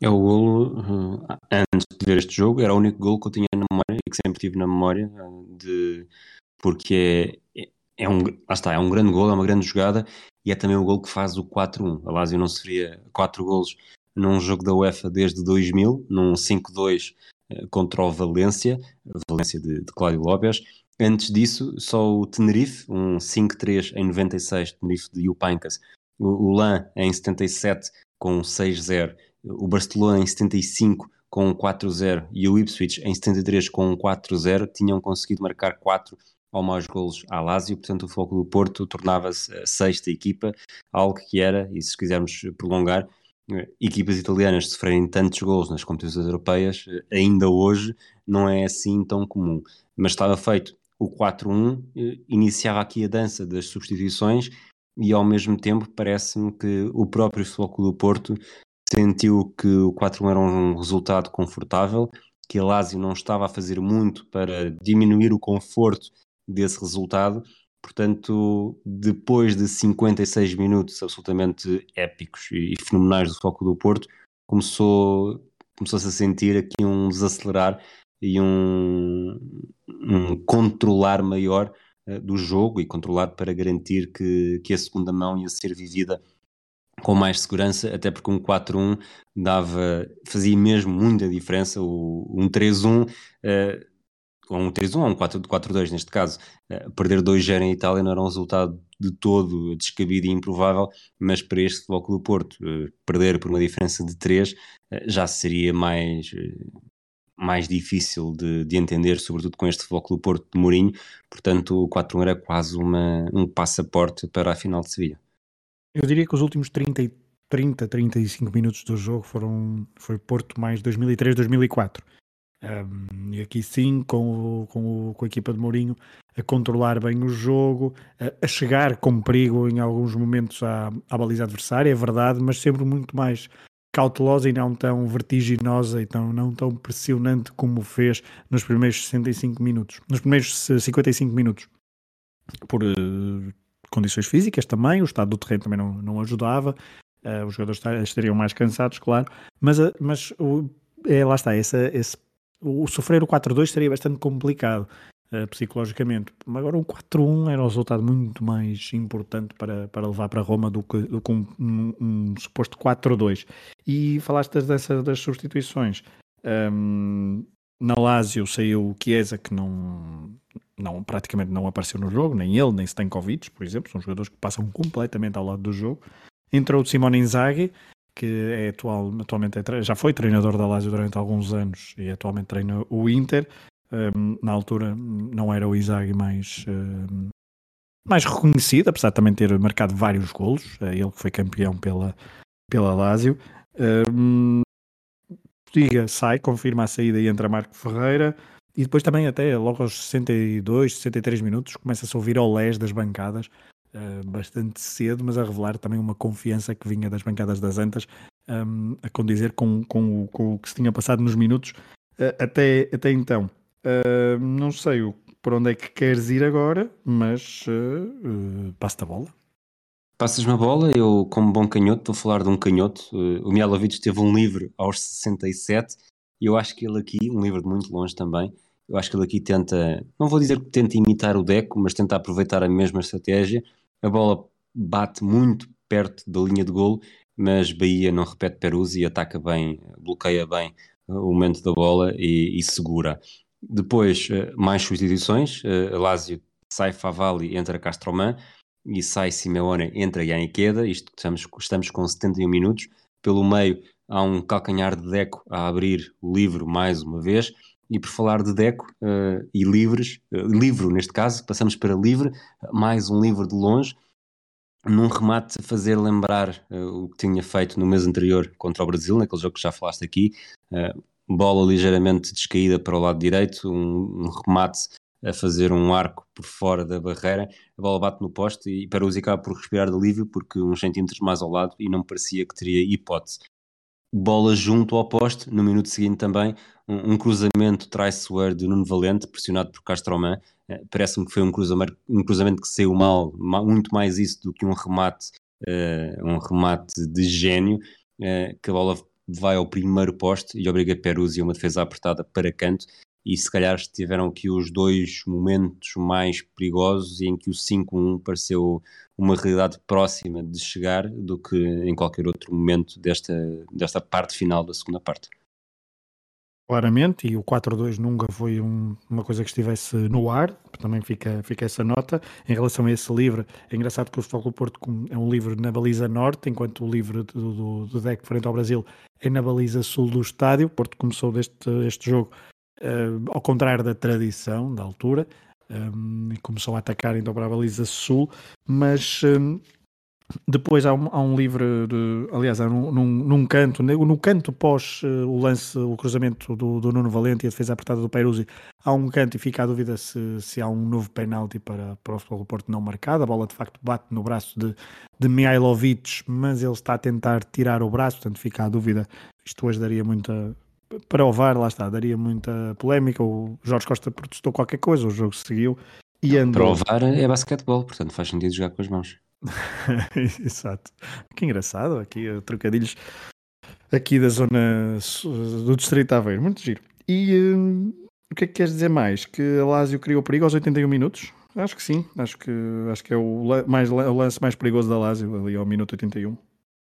Perigoso para, para a condição física do Bahia, porque acaba por. Ele sai muito bem a fazer a mancha, eh, chega antes eh, do que o Stankovic à bola, mas o Stankovic mal, chega, primeiro, chega primeiro à cabeça dele com o joelho do que, do que outro sítio qualquer. Daí tem de ser assistido, mas nada que deixasse muita moça.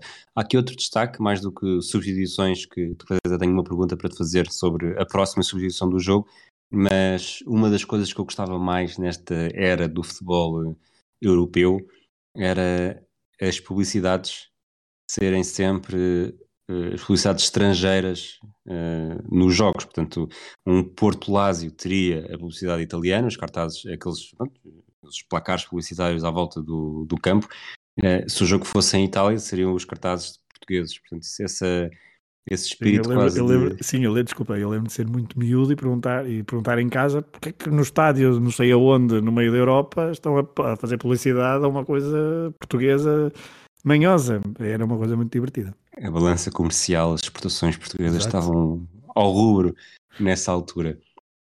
E finalmente a sugestão que eu te queria falar, 83 minutos, sai o Alenichev, entra o Tiago. Apesar de tudo, acho que não há aqui nenhum momento do jogo que nós tínhamos falado do Alenichev eh, com é maior ou menor destaque. Não deixa de ter feito um grande jogo, era um excelente jogador também. E a minha provocação uh, e pergunta é se ele terá sido o russo mais talentoso a passar pelo futebol português.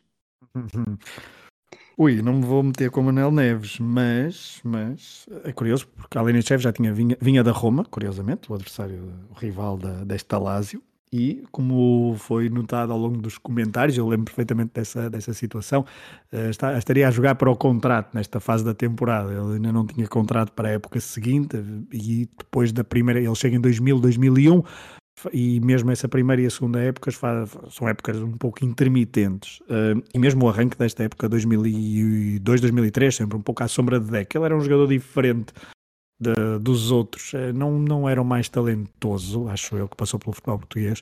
Acho que é difícil porque a concorrência uh, de Mostovoi é forte. Agora, foi o melhor jogador russo, ou melhor, foi o jogador russo com o melhor rendimento do futebol português se calhar uh, entra um bocadinho por aí um, para, para jogar com a tua provocação. Mais do que o Faisolino no Alverca? Faisolino no Alverca é bom. Já não me lembrava desse, mas uh, obrigado. Não, é não de todas depois o Joel Amorim acha que tu não percebes nada de futebol russo. Claro, não, com toda a razão. Eu no Alverca só me lembrava do Ovchinikov. Mas ele, ele jogou não estou, não estou a inventar, pois não. O, Fazolino jogou uma é época bem... no Alverca. É sim, sim, o Fazolino, é o Victor, não é? Não? Uh, eu acho que não, acho que este é o Ilchado Fazolino. Ah, o Victor é um, é um novo. É, um... é um novo, sim, é, um, é, um, é outro Fazolino. Este okay. Fazolino jogou no Alverca em 98, 99 e depois no Farense também na, em 99. Mas era um jogador que tinha algum, tinha algum renome quando chegou a Portugal. Foi um pouco surpreendente. exatamente. Vinha, vinha do Villarreal e vinha do Racing Santander. Exatamente. Bom, vamos então avançar. Já não falta muito para dizer neste, neste jogo. Há mais substituições, há mais um amarelo, há mais um, um momento em que se ouve um adepto junto a um dos microfones a dizer vá mais um golinho, uh, com um sotaque que eu não vou tentar sequer imitar. E, um golo. e, há, e há um momento que todos os outros adeptos também se lembram deste jogo. Eu acho que se há dois momentos para, para nos lembrarmos deste jogo, é o gol de Postiga e é a rábula entre o Mourinho e o Castromã, que sinceramente a ideia que eu tinha na cabeça é que teria sido uma coisa bastante pior do que aquilo que foi. É, antes de ir aí, é, eu acho que é bem pior. É, eu achava que era bem pior e bem mais perigoso. O lance era mais perigoso. Mas deixa-me só dizer uma coisa: que é o Marco Ferreira a sangrar depois de uma cotovelada de, de César, creio que até leva amarelo, e fica ali a sangrar. E, e eu até eu depois estava a ver o jogo e eu pensei: olha, é aqui que o Porto está a jogar com 10 e o Mourinho faz aquilo ao Castromano. Mas não, mas o, o, o Marco Ferreira já tinha entrado no jogo e já estava 11 para 11. E depois, portanto, um, lançamento junto ao Banco do Porto, o Castromano, que nem era próprio, nem era o defesa direito na altura, mas para acelerar o processo decidiu lançar. O, não, não, o Mourinho depois justificou o facto de ter impedido o Castromano de lançar um, por, por vislumbrar uma possível jogada perigosa, já estávamos ao minuto, acho que era no minuto 94, inclusivamente, o último minuto dos, dos descontos, e um, eu, lá está, como tu dizias, achava, eu achei, não foi tão ostensivo, foi apenas ali uma, um agarrar e assim uma coisa muito mais uh, não foi uma coisa eu, eu olha que eu a primeira imagem que eu teria antes de rever e quando eu já eu já revi este jogo algumas vezes mas a primeira imagem que eu teria era que ele tinha puxado praticamente os cabelos tal tal tal, tal compridos são os cabelos do, do Castro Romano, que eram na altura, uh, ou qualquer coisa assim. Mas foi uma coisa, um impedimento, obviamente merecedor da expulsão, uh, anti-jogo de, de, de, José Mourinho, mas o, o, lance depois foi sanado ra rapidamente. Fernando Couto veio abraçar José Mourinho, pousou no, no, no banco, sentou-se. Quiros Vassaras, o árbitro, outro nome muito, muito característico desta época, uh, mandou expulsou uh, sem cartões vermelhos ainda, uh, portanto só disse, fez o sinal para ele se ir embora, ele foi embora e ao caminho, uh, portanto ele foi, ia dar a volta ao estádio, porque o túnel de acesso aos balneários era do outro lado, e ainda teve tempo para fazer as pazes logo no momento com, com Castromano. Uh, Lucas Castromano e abraçaram-se, cumprimentaram-se, seguiram e Mourinho depois acaba o jogo, o jogo a pita e ele ainda está junto aos Dragões e festeja aí a vitória por 4-1. Sinceramente, eu não, não tinha em mente o justificar. A, ideia base era essa que tu acabaste por explicar, mas ao ver o jogo, sinceramente, o lance até tem alguma tem alguma dúvida e se o Mourinho tivesse dito, não, mas eu achei que o lançamento era para o foco do Porto e estava só a tirar-lhe a bola, ou salvo seja, porque, para dar a bola, ou neste caso, ao Nuno Valente, da defesa do lado esquerdo, defesa do foco do Porto. Portanto, esteve longe de ser ostensivo e se não tivesse havido aquele empurrão quase a meias entre o Castro Mãe, não me lembro quem é que foi o outro, o outro jogador do, da Lazio que também foi lá melhor a sopa, não sei até que ponto é que isto não poderia ter, eh, sobretudo tendo em conta a noite que foi, passado pelos intervalos da chuva. Sim, é isso. Podia ter sido uma coisa assim mais gerida de outra forma, mas uh, também estavam os jogadores muito mais perto daquele lance, gerou-se ali um pequeno burburinho, mas lá está, a ideia que uma pessoa tem é que tinha sido uma coisa muito mais violenta, muito mais uh, trágica, mas, mas não, foi algo depois sanado e que deu origem, aliás, a uma das boas histórias de José Mourinho depois em Roma, que não pôde uh, estar no banco, uh, desse, do jogo da segunda mão e não é a melhor história de José Mourinho das bancadas impedido de, de jogar, porque há aquelas...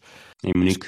Em Munique, exato, que se mete na, num, num, dos carrinhos e fica lá fechado para ir para conseguir ao balneário, mas em, um, no estádio da, da, em Roma uh, teve, salvo era André Vilas Boas e era outro elemento da equipa técnica relativamente perto, eles estavam vigiados por um, por um membro da UEFA, por dois membros da UEFA, para não para garantir que ele não comunicava com o banco, e então ele pôs os outros adjuntos relativamente perto e ele dava as instruções para o ar e os outros adjuntos é que passavam as instruções para o banco, que ele dizia em voz alta no meio, do, no meio da bancada. Vamos, realmente, foi só agarrou o Castro Mano, enfiou um dedo no olho, como viria a fazer uns anos mais tarde. Tranquilíssimo. Vamos às estrelas, uh, três estrelas neste jogo. Olha, é muito complicado dar estrelas neste jogo, digo-te. Um, porque não quero deixar ninguém de fora e porque e não, lá está, não quero ser injusto com ninguém. Então vamos, vamos fazer aqui uma exclusão de partes e pela primeira vez vou tentar participar neste processo criativo, partindo do princípio que acho que já tens as, os três jogadores decididos. Um, acho que não vais escolher ninguém da Lazio, portanto 11 jogadores já estão excluídos. Acho que não vais escolher nenhum dos jogadores que jogaram. Uh, depois, entretanto, também entra Jankauskas perto do minuto 90, sai o Derlei. Portanto, não vais ter Jankauskas, não vais ter Tiago e não vais ter Marco Ferreira.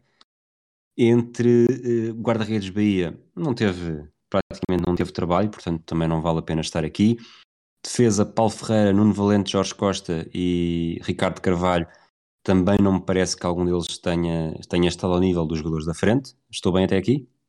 E inclui aí Costinha. Faz um bom jogo, mas Faz um jogo muito, muito, vou dizer de maneira transparente o que eu queria dizer, é muito discreto, mas aparece sempre no sítio, mata eficaz. ali três ou quatro ataques que, que poderiam ter Super eficaz. Outro... Exatamente. Portanto, sobram cinco jogadores. Eh, cinco Exato. vais deixar dois de fora.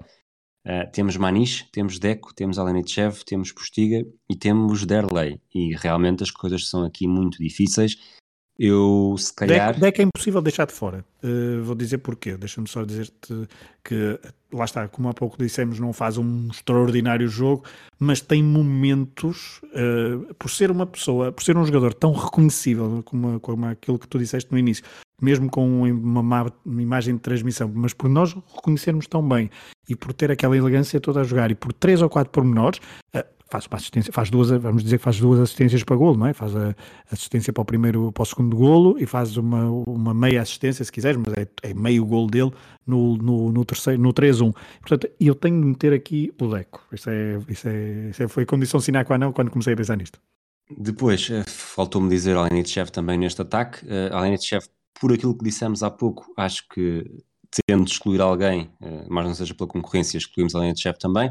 Portanto, sobram Maniche, Deco, Derlei e Postiga. Deco já disseste que mantens e parece-me que tanto Derlei como o Postiga assumem um papel mais importante do que o Maniche, o apesar de ter sido ele a fazer o primeiro gol e ter tido algumas oportunidades, por serem estes três jogadores, Deco, Darley e Postiga, serem os jogadores que são mais fundamentais neste 4-4-2 do Mourinho, que mais desequilibraram neste jogo, que mais atacaram uh, a tal, uh, a tal, o tal sistema, o tal modelo defensivo da Lazio, que acabou por deixar muito a desejar. Acho que as 3, 4 e 5 vão andar à volta destes DDP. Está, exatamente, DDP. Um, eu, na minha, o meu último esboço, tinha Deco 3, Postiga 4, Derley 5. Um, porque, porque Deco 3 poderia ter dado mais, mas uh, lá está, não faz aquele jogo de pegar muitas vezes na bola e de fazer grandes passos e grandes assistências. Tem vários momentos bons, mas não é o jogo. É, lá está, mas se calhar já estamos a falar isto com olhos de 2022 e muito sugestionados pelo que uh, viria a fazer ou pelo que já tinha feito. E por isso é que Postiga merece um 4, porque acho que este é o, lá, o pináculo da exibição de, de Postiga no Futebol do Porto. Um, e, ele, a partir do momento em que sai, não há mais golos e o, o Porto também muda a forma de jogar e entra naquela fase mais uh, 2003-2004, se quisermos, para simplificar. Mas uh, Postiga também é a personificação um pouco de 2002-2003 que se perdeu um pouco para a época seguinte. Daí eu dar as quatro estrelas. Em relação a Derley, eu acho que Derley é o. Porquê é que eu dei as 5? Porque representa acho que é o, não é o jogador que representa melhor uh, esta, este Porto de Mourinho, mas é um jogador emblemático que faz uh, gol e meio, uh, só para retirar aqui um bocadinho de mérito no segundo, no, no segundo gol do jogo, do jogo do Porto, mas é um jogador que é fundamental na forma como o Futebol do Porto ataca, na forma como pressiona, na primeira fase de construção, como se diz agora, das equipas adversárias, na, na mobilidade para jogar entre linhas. Não é, está, dos, dos cinco nomes que dissemos, é o, é o menos dotado tecnicamente, acho que até é menos que Manis, não sei se estou a cometer alguma heresia, uh, mas, mas é um jogador tão tão importante como o Futebol do Porto se como manobra, e ele tem importância também no terceiro, no, no quarto gol de Postiga, a forma como ele ganha a bola uh, era, era aquilo, aquilo, aquilo era, era Derlei. Derlei tinha muito peso no ataque do, do Futebol do Porto. Concordo, concordo perfeitamente. Legado do jogo, eu tenho aqui as notas em branco, cada vez menos eh, escrevo coisas aqui, porque, sobretudo quando são jogos mais recentes, já da nossa era, prefiro ir pela memória. Eu acho que este é o jogo que marca uh, claramente a grandeza europeia do Fogo do Porto, mais ainda do que a reviravolta na Grécia. Uh, é um jogo que dá confiança. O Porto, como está, uh, não, isto não é novidade para ninguém, vai acabar por vencer a Taça UEFA. Depois, este é, é a grande espinha dorsal para o título no ano seguinte, também a espinha dorsal para a campanha portuguesa no Euro 2004. e, e acima de tudo, o que mais me surpreende é como é que este Futebol do Porto conseguiu preservar-se para o ano seguinte, deixando de sair apenas Helder Postiga. Outros tempos uh, de, de, poder negocial de, do Futebol do Porto um, e há aquela rábula muito conhecida de que Deco esteve para sair, mas Pinto da Costa convenceu a dizer não, ficas mais um ano para seres campeão europeu pelo Futebol do Porto enfim, uh, são, não sei se foi mesmo assim que aconteceu, mas foi assim que foi contado pelos próprios intervenientes e vamos tomar essa, essa conversa como boa e, e profética. Um, e, eh, e, mesmo a troca de Helder, sai, sai, sai Helder Postiga, sai Capucho, entra Pedro Mendes um, e Benny McCarthy, que são os jogadores mais preponderantes a nível de, de manobra de, de, transições, porque também depois entra Maciel, Ricardo Fernandes, mas Carlos Alberto. Carlos Alberto, como há pouco disse, a meio da época, sim para render um, Derley, principalmente, uh, são esses jogadores que têm mais peso. E, um, e é engraçado porque, como eu disse há pouco, logo no início, é o último jogo, o último grande jogo europeu do, do Futebol Porto no estado das Antas e, talvez, uh, isto agora já é discutível, o grande jogo europeu do estado das Antas. É uma boa transição para, pelo menos, a última pergunta que eu tenho para te fazer, até dizeres qualquer coisa que me inspire a fazer outra pergunta, mas depois a responsabilidade é tua. Uhum. Tu estiveste neste jogo, uh, tens ido muitas vezes uh, estádio, nesta altura Estádio das Antas e depois Estádio do Dragão.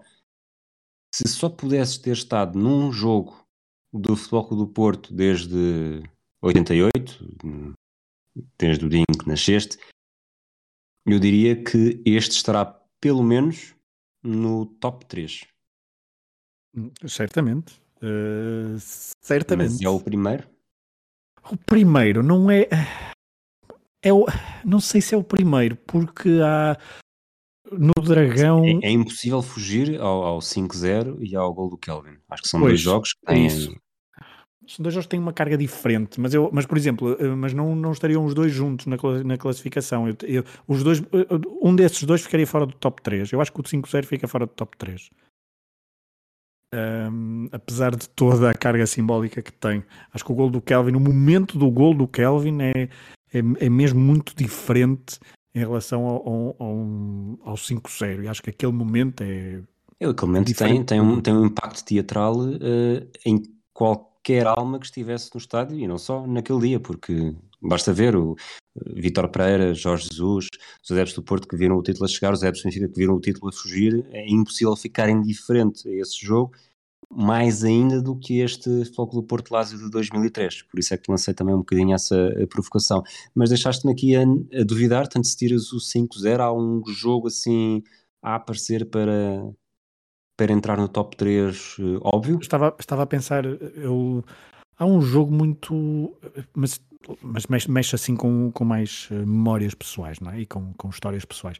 Mas há um jogo do lá está, as pessoas se calhar vão dizer ah, não, tem, não teve grande peso, mas há um peso muito grande num Porto de Chelsea de 2004-2005, frente a Mourinho, um, com um gol de, de McCarthy no, no final do jogo. E é, é, não, é, não sei porquê, mas esse jogo, se era para estar outra vez num jogo, foi essa a pergunta, esse jogo também me marcou muito. Um, todo o pré-jogo, todo o jogo e o pós-jogo, por tudo isso, por tudo o que implicava. Um, portanto, cada, cada adepto constrói as suas, as suas histórias, uh, mas um jogo das, mas nas Antas há, há esse jogo, uh, obviamente o Porto Lásio é o é dia que é o, é o grande jogo que eu vi na, na no estado das Antas uh, e, e, portanto se, e, e, acho que é mesmo o jogo o jogo o jogo europeu do, do, do, do estádio. Só para terminar então, já que me inspiraste, em que jogo é que não querias mesmo ter estado? Ah, okay. Não necessariamente que tenha estado, mas um que não, pá, não, esquece lá isso, por mais que me, por mais que me paguem, não, não vou lá para ver isso. isso é, não, deixa-me só recorrer a jogos que eu estive, porque quer dizer, mesmo assim não, não tenho assim grandes jogos onde, onde não, não sei, porque eu ia dizer, ia lembrar-me do, do Porto Zero Nacional 4, que é um jogo assim muito chocante, vamos dizer assim, não é? Que é um jogo, Sim. tudo ele assim muito macabro para, para quem estava lá, um, mas mesmo assim essa sensação foi uma sensação interessante e acho que essa faz parte da construção de, de, de, de um adepto e acho que passar por isso também ajuda a construir e a formar, a formar adeptos. Portanto, diria que ter estado lá também ajudou. Portanto, o Coentrão ajuda a desenvolver o espírito portista, é isso? Hum, olha, também me lembrei do 03, mas esse jogo é completamente diferente. Muito bem. Alguma nota antes de terminarmos? Não falaste do, do, do, legado da Lazio, mas também não, é, não há grande coisa a acrescentar, porque a Lazio depois disto nunca mais uh, foi a Lazio de sempre. Não? Aquela, não foi aquela Lazio dos anos 90. Exato. Sim, nós, em relação à Lazio, já falou italiano, fomos falando um bocadinho durante o próprio Exato. jogo, que este foi mesmo. Se o futebol italiano ainda deu mais alguns sinais, eh, para a Lazio, este foi. Eu, por acaso, eu tenho aqui na, aberta a página de ontem, de quando, de quando vi o jogo, uh, todos os jogos europeus uh, da Lazio e, e, depois disto, mais longe que chegaram, tenho aqui uns quartos de final, dois quartos de final, uh, sempre da Liga Europa, um em 2012, 2013, uh, eliminados pelo Fenerbahçe, que depois, salvo esta época, o Fenerbahçe cai com o Benfica, uh, e pode ter sido na época seguinte, mas acho que foi nesta. E não, depois. Não, foi nessa, foi nessa, exatamente. Nessa, pois. E em 2017, 2018 eh, caem com, com o Salzburgo. Uh, não sei depois o que, é que acontece ao Salzburgo na meia final. Com o Marselha E o Marselha vai à final com o Atlético de Madrid.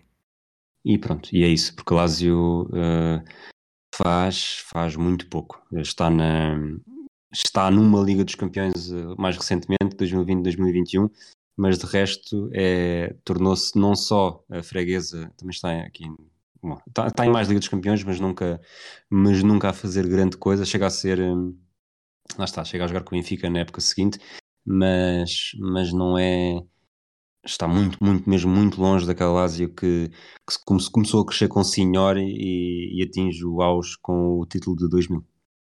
Claro, e, e perdeu a importância. Um, se bem que nos últimos anos tem, tem tentado, até com Simone Inzaghi, protagonista neste, neste jogo, uh, como treinador. Aliás, e agora com Giovanni Cabral? Claramente, Giovanni.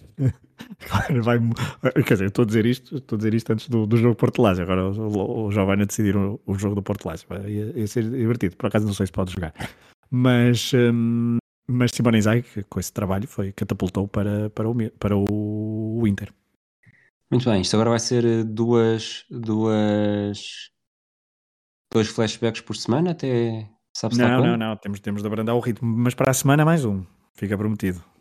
Para a semana mais um, vai ser difícil de adivinhar, mas eu quase que aposto que é o jogo de Portugal com a Itália do 93. Próxima semana também regressa a Encruzilhada. Acho e... que não é isso, não. Próxima semana também regressa a Encruzilhada e até ao final do mês, naturalmente, teremos pelo menos o.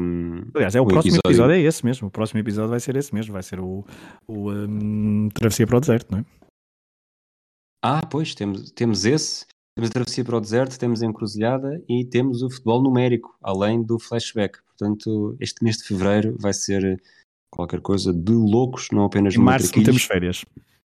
Está prometido. Não apenas no Matraquilhos, mas também nos outros podcasts do Hemisfério Desportivo.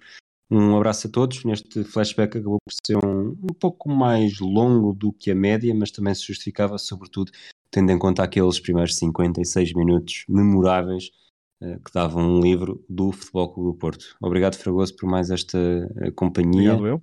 Um abraço a todos e até à próxima. Um abraço.